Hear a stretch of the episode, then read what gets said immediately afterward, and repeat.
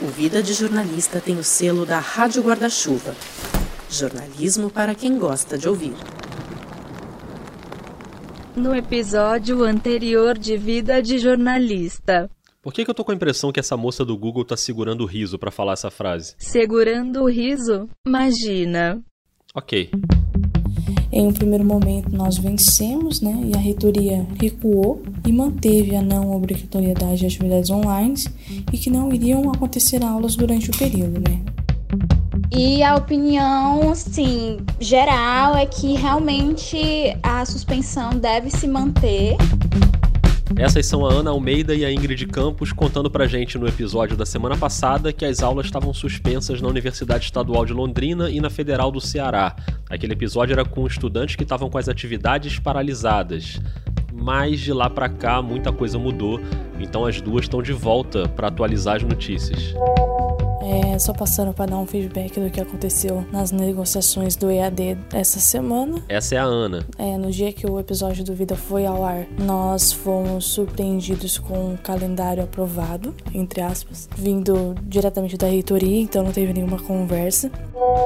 Realmente está previsto é, o retorno das atividades por EAD, né? Essa é a Ingrid. Apesar da resistência da coordenação do curso de jornalismo, é uma medida que vem da pró-reitoria de graduação. Então, nós teremos que acatar. Eu, caso você não me conheça, já que eu não me apresentei no início, né, não fui educado, sou o Rodrigo Alves. Tá tudo bem aí? Esse é o Vida de Jornalista no segundo episódio com estudantes. Dessa vez, estudantes que estão com as aulas online nesse período da pandemia. Um grupo que agora inclui também a Ana, a Ingrid e vários outros alunos que hoje vão contar pra gente como tem sido estudar jornalismo à distância.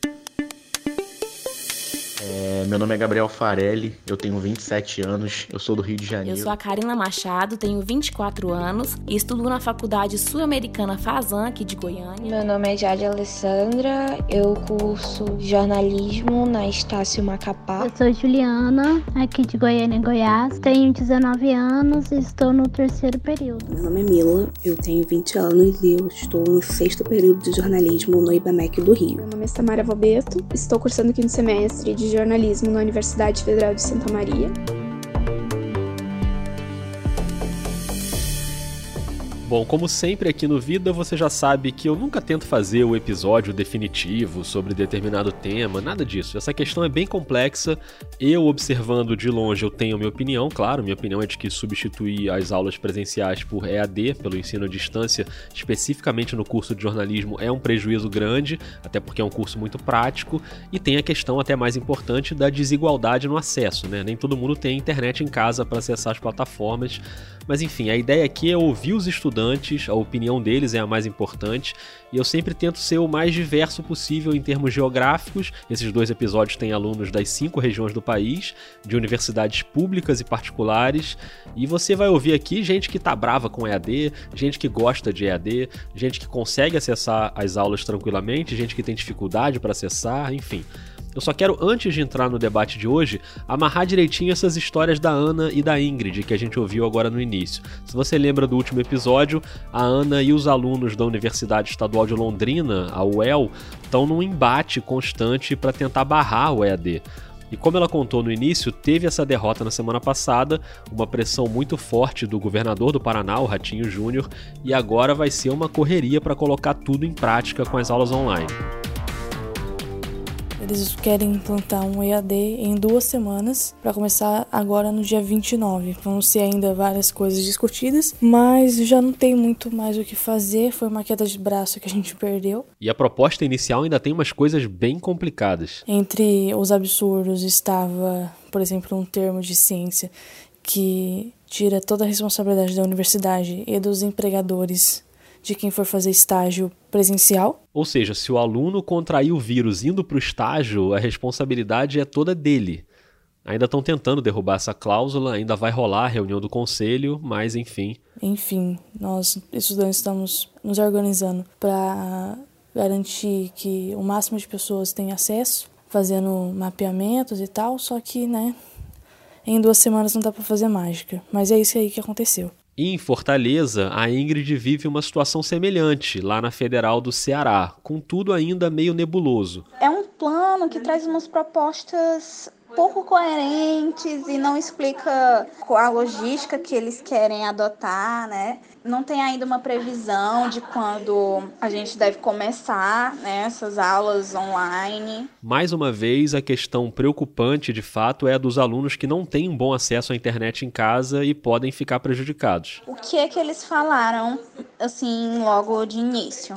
Que eles estão se organizando para fazer a compra de 6 mil chips de celular com plano de internet, né, para serem distribuídos para os alunos que têm essa carência realmente do acesso à internet. E como essa cobertura de internet em regiões periféricas daqui e no interior, né? Eu sei que, por exemplo, da minha casa para casa da minha avó, uns, que é uns 20 minutos de caminhada, a gente já percebe diferença nessa cobertura de internet, né? Então, assim, não é uma realidade muito distante da que eu ou outros estudantes vivem. Mas isso não parece ser importante para o reitor.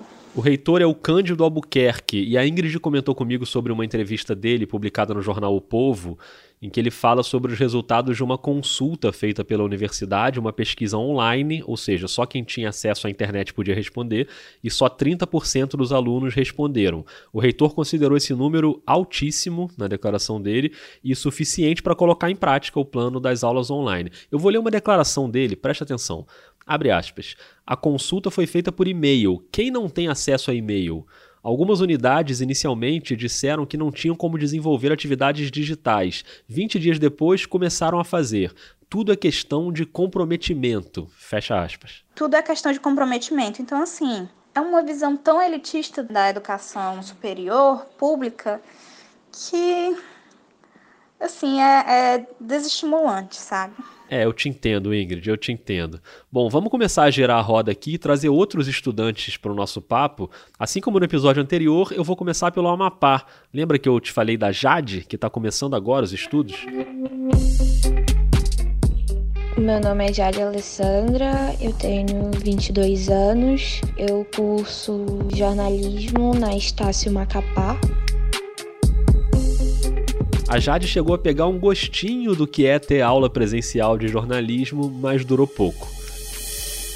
Eu comecei, na verdade, em março, dia 9, só que na semana seguinte começou a quarentena, então a minha experiência foi basicamente em EAD. Não deu nem tempo para os alunos se conhecerem direito. Eu tive uma aula de apresentação do curso, dos professores e do, do prédio em si, né? A estrutura a professora faltou em uma aula e nas outras eu só tive então duas aulas mesmo, de fato presencial, tanto que se quando for voltar ao presencial, provavelmente vamos ter que nos apresentar novamente quem nós somos, porque não teve muito desse conhecimento. Então agora a Jade está tendo aulas online pelo Teams da Microsoft, né, aquela plataforma, não sei se você já usou aí na sua quarentena, ou pela plataforma da própria faculdade. As aulas são no mesmo horário daquilo que seria se fosse presencialmente. No começo, na verdade, ainda é um pouco difícil ter essa experiência de aula virtual. A gente tá meio que distante. E principalmente para mim, que tenho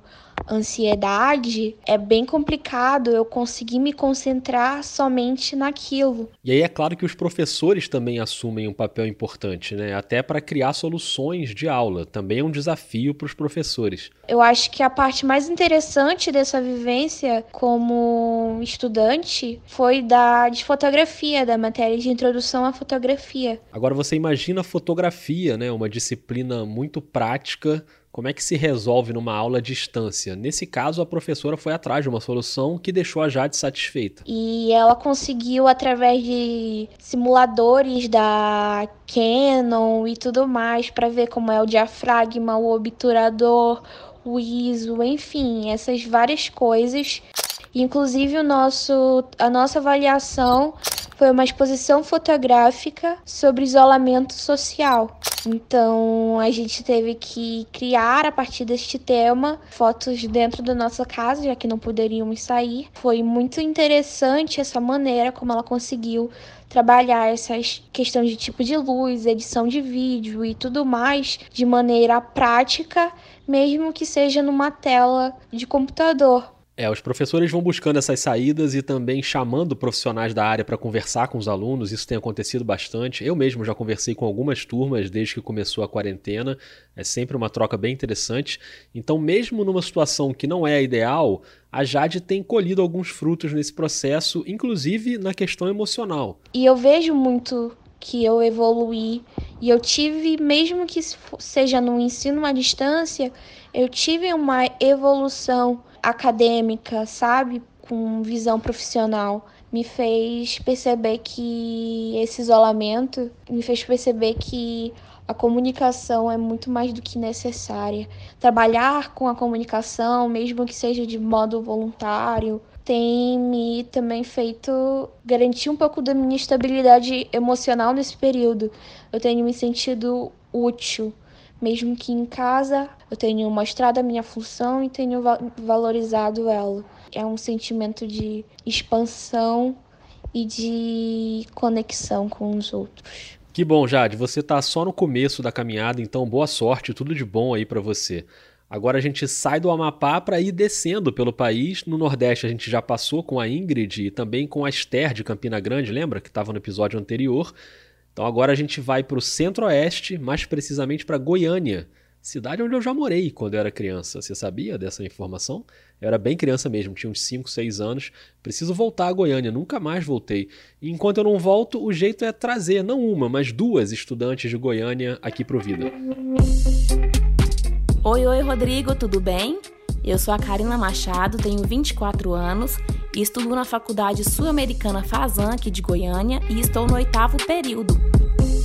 É, se a Jade está começando a faculdade em Macapá, a Karina está quase terminando em Goiânia. E depois de sete períodos de aulas presenciais, veio a pandemia e mudou tudo foi um choque pra gente, por estarmos acostumados a ir para a faculdade todos os dias, ver os professores. A faculdade manteve as atividades que estavam previstas. Mas esta rotina EAD é bem diferente da rotina presencial, né? Qualquer coisinha que você tá fazendo tira seu foco da aula. Enfim, as dificuldades básicas de quem tá com aulas online, né? Até aí tudo bem. A gente achou que ia passar até antes da gente apresentar o nosso TCC. Mas daí recebemos a notícia de que vamos apresentar o TCC, o nosso trabalho de conclusão de curso, de forma remota. Aí foi outro choque. Porque eu acho que isso nunca aconteceu, será uma coisa inédita mas que eu acho que vai ser uma experiência muito boa. Até porque, né, Rodrigo, o meio digital está dominando. Eu acho que vai ser uma experiência que pode vir para ficar, mas que também pode ser uma coisa que passe quando tudo voltar ao normal, né? Será? Será que TCC online vai virar tendência? É, a Karina, assim como a Luísa lá no primeiro episódio, você lembra? A Karina também está tentando prever o que pode mudar depois que tudo isso passar, o que pode mudar no ensino de jornalismo e na profissão. O TCC dela é sobre a história do futebol de várzea no jornalismo. E ela vai fazer em formato de podcast. Olha que fofo. No primeiro momento eu fiquei, gente, como que eu vou gravar? Como eu vou editar? Então foi assim, como eu disse no início, foi um choque, né? A gente ficou se perguntando como ia fazer para terminar este produto. E a faculdade, ela disponibilizou nosso estúdio de rádio, porque temos toda uma estrutura. A Karina fez um agendamento e foi até o estúdio com todos os cuidados, obviamente, só ela e o amigo dela e mais o operador de áudio que ficava ali distante deles, né? Faculdade vazia, conseguiram armar ali um esquema minimamente seguro para fazer essa gravação. Então foi muito bacana, um benefício muito grande que a faculdade nos, nos deu, porque é tão difícil tudo remoto, a gente que não está acostumado, né? É um benefício nosso, né? Então a gente gravou no estúdio, editou e conseguiu fazer tudo com perfeição. Muito bem, agora boa sorte nessa apresentação online. Vai dar tudo certo. Se cuida aí, Karina. Um grande beijo para você e até mais. Valeu, Karina. E eu gosto tanto de Goiânia que eu vou ficar mais um pouquinho e tá na hora de chamar a Juliana. Ela que levantou a bola e deu a sugestão de pauta para eu fazer esses episódios com os estudantes. Oi, oi, Rodrigo. Oi, oi, pessoal que acompanha o Vida. Eu sou Juliana, aqui de Goiânia, Goiás, e estudo jornalismo pela Pontifícia Universidade Católica, PUC Goiás para os íntimos. Tenho 19 anos e estou no terceiro período. A Juliana é de Goiânia, mas quando ela me mandou os áudios, ela estava na casa dos avós, em Rubiataba, no interior de Goiás. Então ela já deu logo um aviso. só tô gravando esse áudio antes pra dizer que se tiver algum barulhinho de galo ou coisas do tipo no fundo, inesperadamente é porque eu tô na casa dos meus avós. É uma cidade do interior, então as pessoas ainda têm galo e tal. Muito justo, o galo vai ser muito bem-vindo, inclusive. Mas conta, Juliana, como é que estão as aulas por aí? Por aqui eles adotaram o sistema de aulas remoto. É claro que isso facilita na questão de matérias teóricas, né? Mas para as matérias de laboratório dificulta muito. Então, por exemplo, esse semestre eu estou pegando fotojornalismo, uh, produção e redação de reportagem que são matérias que você precisa de um mínimo de vivência, né? E como nós só tivemos mais ou menos um mês e uma semana de aula presencial, isso complica às vezes. E já são quase três meses sem as aulas presenciais. Até me lembro que o último dia de aula presencial foi uma sexta, uma sexta 13, por sinal, 13 de março. E desde então a gente não voltou mais ao campus e também não sabemos quando que a gente vai poder voltar. E aí começam a aparecer as preocupações, né? As preocupações da rotina online. Claro que isso preocupa, né? De, de certa forma.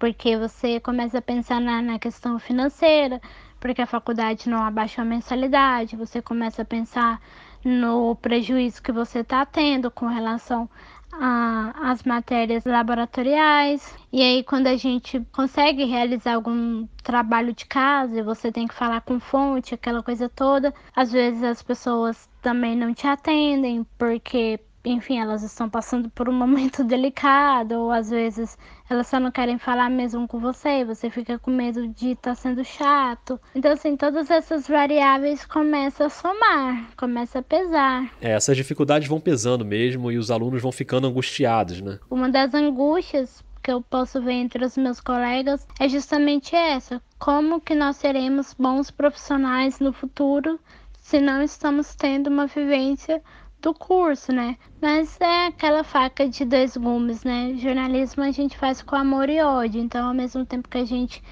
fica meio decepcionada, a gente também pensa, poxa, mas se eu desistir agora, também não dá. É, não dá para desistir, tem que encontrar o melhor jeito de atravessar esse momento e daqui a pouco as coisas vão se arrumando. Mas é isso, pessoal. Obrigada. E obrigada, Rodrigo, pelo convite que nós todos possamos nos encontrar o quanto antes, pelo vida, pelo jornalismo, por tudo. Beijão. Um beijo, Juliana. Eu que agradeço pelo depoimento e por ter sugerido o episódio, claro. Eu só fiquei decepcionado contigo em uma coisa. Fiquei o áudio inteiro esperando o galo cantar e nada, né? Não apareceu um cacarejo no fundo, nada. Inclusive, sou obrigado a botar aqui um galo fake. Agora sim, da próxima vez, Juliana, você faz favor de trazer um galo de verdade. Combinado?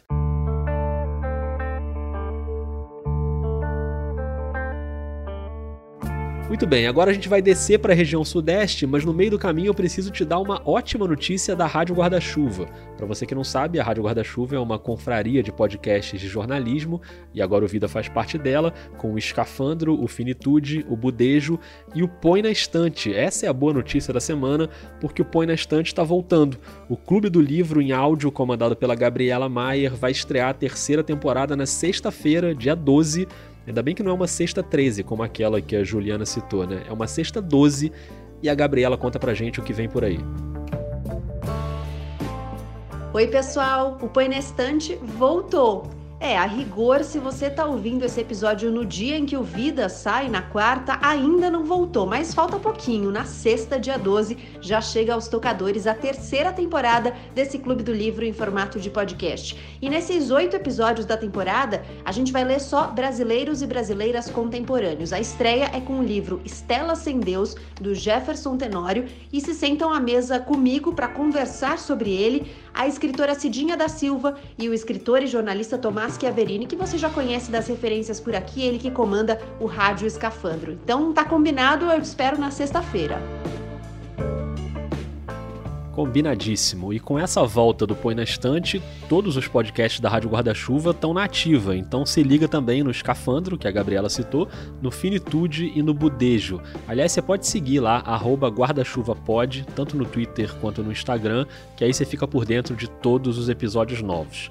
Voltando para os estudantes, no primeiro bloco a gente ouviu a Jade, a Karina e a Juliana, estudantes que estão conseguindo tirar alguma coisa boa né, desse período com as aulas online, mas claro, com as angústias que essa mudança traz.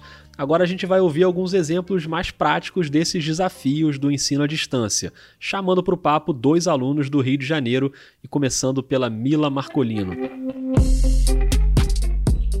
Oi, Rodrigo. Muito obrigada por esse convite para contar um pouquinho da minha experiência aqui no Vida de Jornalista. E vamos lá. Bom, meu nome é Mila, eu tenho 20 anos e eu estou no sexto período de jornalismo no IBMEC do Rio. Bem-vinda, Mila. De cara, um impacto que rolou para Mila foi a forma como os alunos passaram a ser avaliados no período da pandemia, sem provas e com muito mais trabalhos. No início das aulas online, eu tive alguns problemas porque era tudo novo, né? Uma plataforma nova, um método de estudar novo, porque eu era uma pessoa muito acostumada com aquela rotina de ir à faculdade, eu passava muito tempo lá. Então eu tive aquela, aquele choque de realidade de falar: caraca, eu vou ficar em casa por tempo indeterminado estudando. Aí começaram alguns problemas, porque a nossa demanda de trabalhos para poder formar notas foi muito grande, porque não teriam provas. A gente não teve nenhuma prova, só tivemos trabalhos, né? Então e ficou aquela loucura de tem uma aula, tem que fazer trabalho, tem uma aula, tem que fazer trabalho, tem uma aula, tem que fazer trabalho por algum tempo. E esse não foi o único problema. E além disso, tinha um problema com a conexão da internet. Pois é, desde o episódio anterior, os alunos estão falando isso aqui, né? Que um dos maiores problemas é que nem todo mundo tem a mesma conexão de internet em casa. Que dependendo do seu servidor, você não consegue se conectar direito. Então, algumas ferramentas da plataforma eu não conseguia utilizar no início. Eu não conseguia tipo, digitar muito, não conseguia falar durante as aulas, então era uma ausência no meio de uma presença virtual. Porque eu estava na aula, então eu estava presente, só que eu não conseguia interagir com as pessoas. Então, com certeza, a minha maior dificuldade foi ficar longe né, das pessoas e não ter às vezes, uma conexão que me fizesse ter o mínimo de interação possível. E a Mila ainda lembra o fato de que, com todo mundo em casa, muito mais gente usando a internet, às vezes sobrecarrega a conexão, tudo vai ficando ali mais difícil. A Mila está no sexto período e depois disso vai faltar um ano de curso e ela já está pensando como é que vai ser. Mesmo depois da volta das aulas presenciais, como é que vai ser essa rotina incorporando novos hábitos? Eu acredito que a gente vai voltar a ter aula presencial, mas não daquela forma que a gente tinha, não com aquela interação que a gente tinha, mas eu realmente acredito que um dia isso vai acontecer. Não sei quando, não tem como prever isso agora. Eu já entendo que esse período a gente vai encerrar, mas vai ser um encerramento remoto. A gente vai encerrar o período online e vamos seguir para o próximo. E com novos hábitos, porque vários hábitos nossos mudaram em vários aspectos, então eu tenho certeza que a gente mudou muito com todo esse período e com todo o aprendizado que a gente tem tido em aprender a realmente ter o seu tempo, esperar e tentar tirar algum proveito de tudo isso que está acontecendo. Muito bem, Mila, boa sorte e obrigado por dividir com a gente todos esses seus questionamentos. E agora eu chamo outro estudante do Rio de Janeiro, esse com uma experiência em EAD que vem de antes do coronavírus. Fala Rodrigo, tudo bem, cara? Prazer estar falando com você aqui. Meu nome é Gabriel Farelli, eu tenho 27 anos, eu sou do Rio de Janeiro, eu curso jornalismo EAD pela Universidade Cruzeiro do Sul. Pois é, o Gabriel está no terceiro período de jornalismo e o curso dele já é todo em EAD, todo online. Então, normalmente ele só vai para a faculdade para fazer uma prova presencial por semestre. As aulas são todas pelo site e assim ele consegue ajustar melhor com a rotina de trabalho. Particularmente, eu sempre gostei sempre gostei do ensino à distância porque eu trabalho em hospital, minha escala de trabalho é flexível, então a, escala, a minha escala de trabalho me permite é, fazer os meus horários de estudo, fazer os meus horários de, de trabalho, então eu consigo organizar bem os meus horários da faculdade. Só que. Só que esse semestre, devido à pandemia, tem sido muito complicado, porque eu tenho um filho pequeno, eu tenho um filho de 3 anos.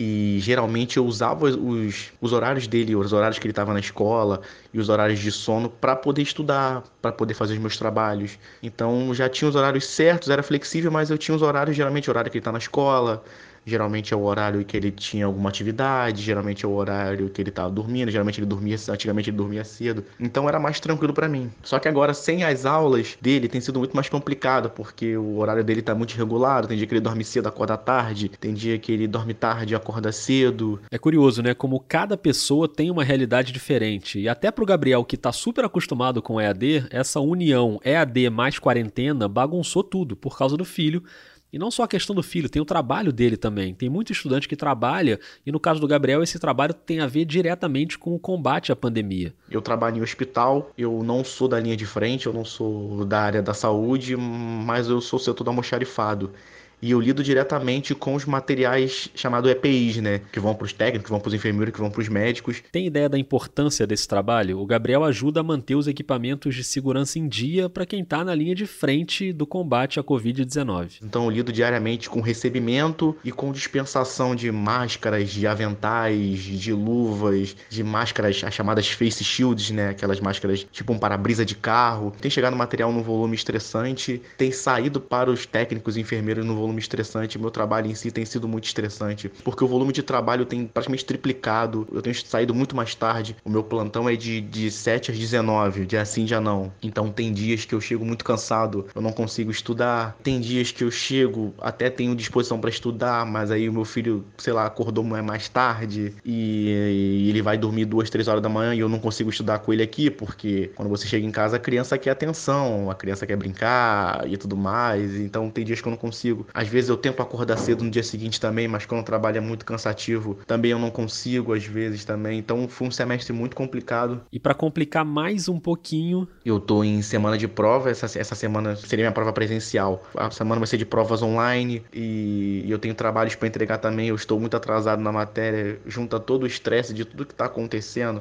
Eu não consegui render 100% no, na faculdade, tem sido muito complicado e junta com em casa porque eu, a minha esposa está desempregada, então a gente, ela está em casa também sempre, então tem sempre criança gritando, é, meu filho fica brincando com as brinquedos pela casa, então é difícil você conseguir um espaço, um horário para se concentrar nos estudos. E ainda aparece um podcast chato pedindo para você gravar áudio e contar como tá a sua rotina, como se não bastasse tudo que você já tem feito por aí. Obrigado, Gabriel, obrigado mesmo, foi muito importante ouvir um pouco aí dessa sua experiência. É isso, é, é um pouco do, do resumo de como tem sido minha vida nesse semestre de pandemia. Se cuida aí, bom trabalho e bons estudos na medida do possível. Agora a gente vai voltar para a região sul para fechar esse episódio ouvindo uma aluna que eu acho que resume bem esse tema.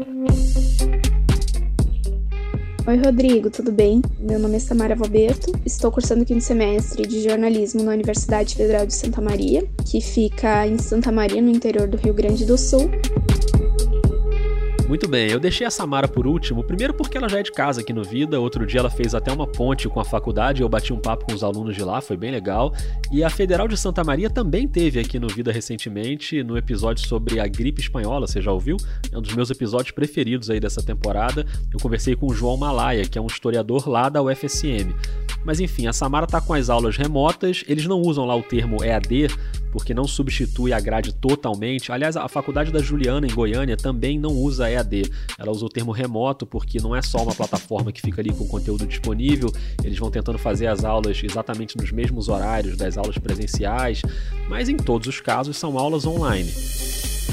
A UFSM não utiliza o termo EAD, mas ela faz uso do termo rede, que seria o regime de exercícios domiciliares especiais. O RED ele não vai substituir totalmente todos os conteúdos e todas as disciplinas da universidade, principalmente porque em alguns cursos, por exemplo, no nosso curso, eu tenho algumas disciplinas que são somente práticas, então não tem muito como fazer telejornalismo, por exemplo, de forma remota, assim, estando, estando em casa, sabe? Eu acho que foi um processo, assim, sair do ensino presencial para o ensino remoto, porque tem toda uma dinâmica diferente, né? Para quem não é acostumado a criar uma sala de aula no Google Meet, por exemplo, ou saber como é que ele funciona. E aqui a gente vai cair de novo na questão mais importante. Na UFSM tem muitos alunos que não têm acesso à internet, que para fazer os seus trabalhos, eles utilizam da internet da universidade. E como a recomendação da, da própria universidade foi que os alunos que conseguissem uh, voltar para casa dos seus familiares ou passar esse período com alguém da família, que fizessem isso, Uh, muita gente acaba não tendo como acessar o ensino remoto porque ou não tem internet, ou a internet é muito ruim, não suporta as plataformas que não suporta carregar as plataformas da universidade, ou por exemplo, uma aula ao vivo, que é uma transmissão. Muitas vezes a, a internet trava, assim, inclusive aqui na minha casa, que, que a internet é relativamente boa tem aulas que eu perco algumas partes das explicações dos professores, a internet trava, então eu tenho que sair da sala de aula, entrar de novo, e tudo isso uh, prejudica você compreender totalmente o conteúdo. E nem é só isso, tem uma questão ainda mais séria que a gente precisa ficar atento. Além disso, tem muitos estudantes que estão com problemas de saúde mental e que esses problemas se agravam nesse período em função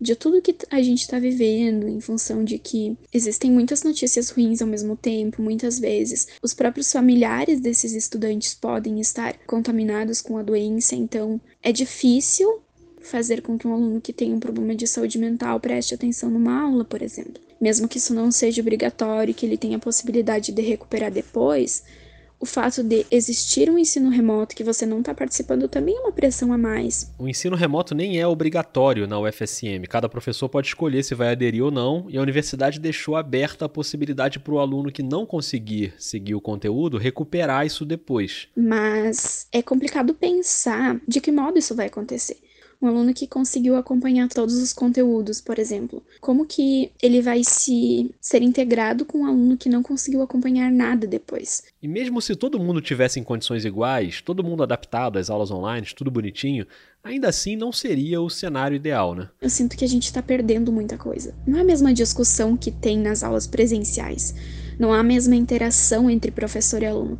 Porque muitas vezes eu tenho que fechar minha câmera porque a minha internet tá ruim e entre escutar o professor falando e deixar minha câmera ligada, eu vou ter que optar por isso somente ficar escutando o professor falando. Então, é bem complicada essa dinâmica. A gente sente que tá perdendo muita coisa, assim, no sentido de discussão. Ou seja, por que, que eu falei que as preocupações da Samara resumem bem o nosso debate? Porque a questão é complexa, mesmo quem está conseguindo se adaptar melhor tem que pensar nos outros estudantes, nos professores e em todo o cenário da faculdade. Eu acho que é difícil pensar numa logística para a universidade do tamanho da UFSM, que tem cerca de 30 mil estudantes, é difícil pensar, dizer qual que é a melhor opção, se é suspender totalmente as atividades, só voltar quando a poeira baixar, ou se é continuar as atividades de forma remota.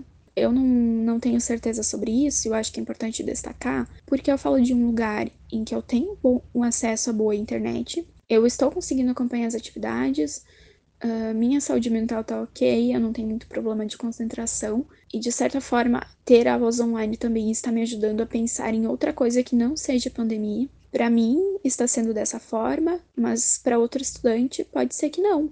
Então, a realidade vai mudar de estudante para estudante. É uma incerteza total, né? A gente não sabe como vai ser, a gente não sabe o que é melhor, assim como tudo que rodeia essa, esse cenário da pandemia, né? Perfeito, é uma bela maneira de fechar esse debate. Não é nem fechar, né? Porque o assunto continua aberto. Mas muito obrigado, Samara. Eu acho que é isso, Rodrigo. Beijo, beijo. Um beijo, boa sorte para Samara, para o Gabriel, para Mila, para Juliana, para Karina, para Jade, para Ingrid, para Ana, para Esther, para Luísa, todos os alunos que participaram desses dois episódios. Espero que essas conversas tenham sido úteis para você, estudante que está atravessando esse período, e espero que você, jornalista como eu, tenha gostado também de ouvir essa geração que está chegando aí na profissão cheia de ideias, cheia de dúvidas, com uma cabeça muito boa acima de tudo.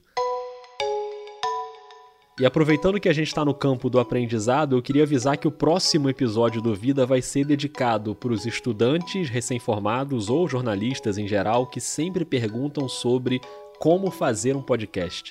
Vai ser uma espécie de episódio oficina não exatamente uma oficina, não vou ficar dando aula aqui de nada, mas eu vou contar qual é o meu jeito de fazer um episódio do Vida. Todo o processo, desde a ideia do tema, pesquisa, produção, marcar a entrevista, fazer a entrevista, montar o roteiro, a locução, qual microfone eu uso, a edição, em qual programa eu faço, a trilha sonora, onde é que eu pego as músicas, a divulgação, enfim, o processo inteiro de como nasce um episódio do Vida de Jornalista. Quero deixar isso documentado para todo mundo ter acesso. Não vai ser só aqui no podcast, eu quero colocar também em vídeo, no Medium, no artigo, com fotos, com prints das minhas telas aqui, das coisas que eu uso. Enfim, vou bolar um jeito de documentar bem tudo isso aí e quero trazer também dicas de pessoas que fazem alguns dos melhores podcasts narrativos que estão por aí. Quem sabe, se você tem alguma dúvida, pode ser um empurrãozinho para você fazer o seu podcast também.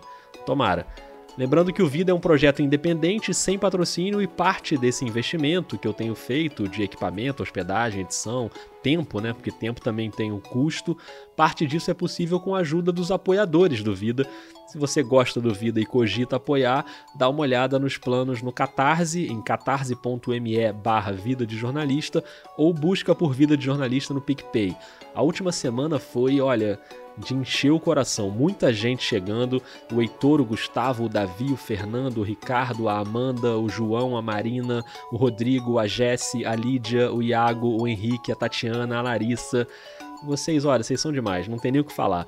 Então, o episódio da semana que vem é também para devolver um pouquinho desse carinho e compartilhar conhecimento. Combinado? Vamos nessa, um beijo, um abraço e até mais.